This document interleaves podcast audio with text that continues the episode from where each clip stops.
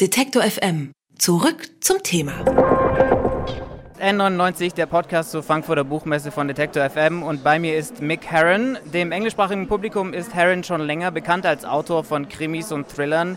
Jetzt ist eines seiner Bücher erstmals auch auf Deutsch erschienen. Slow Horses, ein Fall für Jackson Lamb heißt das Buch und ist der erste Teil einer bislang fünfteiligen Serie um den ehemaligen britischen Agenten Jackson Lamb. Mick Herron, thank you for joining me. I'm very glad to be here. Thank you. Slow Horses is your first novel that's been translated into German, your German debut, so to say. How does that feel? It feels great. It feels like uh, being renewed. Um, the book was originally published in 2010 in the UK. I started writing it in 2008, so to have it being relaunched over here and receiving very fine reviews is um, is wonderful. It's uh, it's like having a whole new career all over again. Slow Horse is also uh, the first part of your series set around a former spy named Jackson Lamb. Uh, just briefly take us through the book and series. Who is this Jackson Lamb and what is he up to now that he's not a real spy anymore? Yes, he's no longer an active spy, and in fact, we know very little about his past life. I haven't included many details about his early career. But uh, when the book opens, he's in charge of a department um, known as Slough House, which is an imaginary department of the Secret Service, which is where people go when they've messed up their career one way or another, either because they've proved themselves to be incompetent by leaving classified information um, on a tube train, for instance, uh, or messed up an operation in one way or another, or because they have personal issues, um, alcohol dependency, drug addiction, gambling addiction, anger management problems. People who are difficult uh, tend to get sent to Slough House and sidelined. Their career comes to an end. They're sent there and given lots of boring and mundane tasks to do, usually involving a lot of pointless paperwork, in the hope that they will get bored and resign and stop being a nuisance. And uh, Jackson Lamb is in charge of the department, and his role is to make the lives of the people under him as miserable as possible. He does this by being deeply offensive, deeply politically incorrect, and unpleasant to everybody who comes within his domain.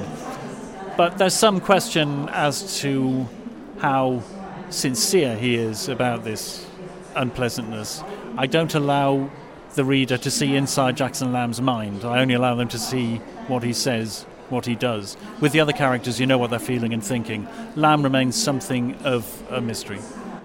Let's talk about the plot for a bit. What I found particularly interesting uh, about Slow Horses is that your villains aren't the classic thriller villains like Islamist terrorists or anything like that, but they're white nationalists. And uh, at the beginning of the novel, they kidnap a British born Pakistani, um, and it goes on from there. How, uh, how, what made you go for this sort of plot?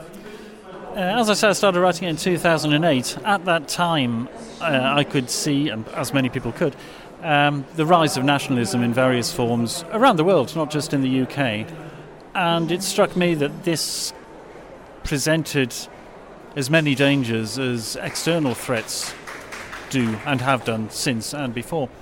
So I wanted to show how one of the effects of terrorism, if you like, is the way people can respond to it. And often the way they respond to it is by becoming more entrenched in their own national identity and seeking ways of hitting out at anybody who is perceived as being other.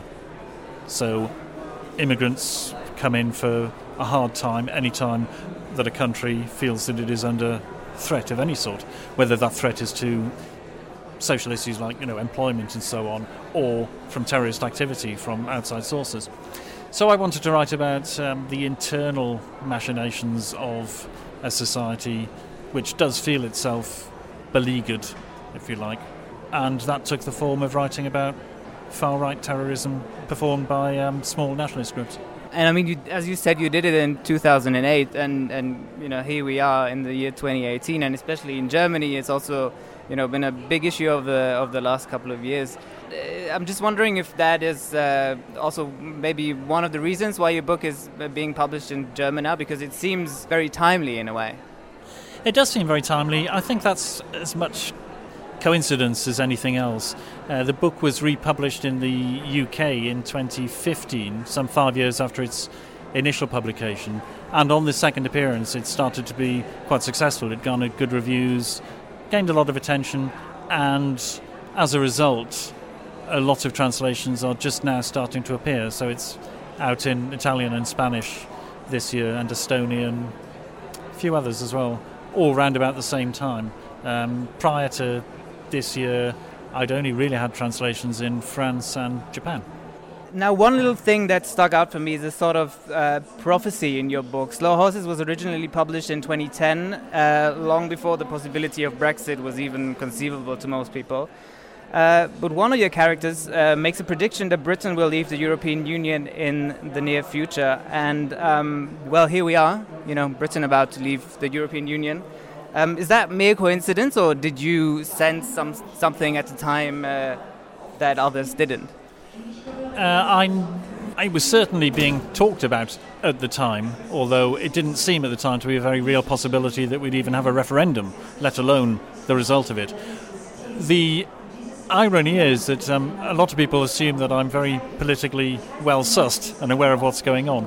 In fact, I was trying to point out how unrealistic the people who were having this discussion were. I wanted to show that they were kind of mad, really. They were out there on the political fringe.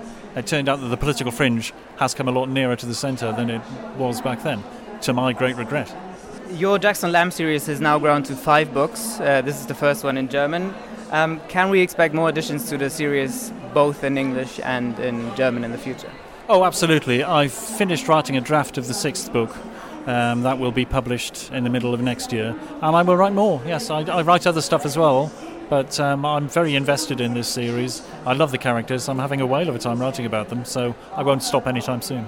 Slow Horses, ein Fall für Jackson Lamb heißt Mick Herrons neues Buch, erstmals auf Deutsch erschienen im Diogenes Verlag. Uh, thank you very much for the interview. Thank you, I very much enjoyed it. Hat Ihnen dieser Beitrag gefallen?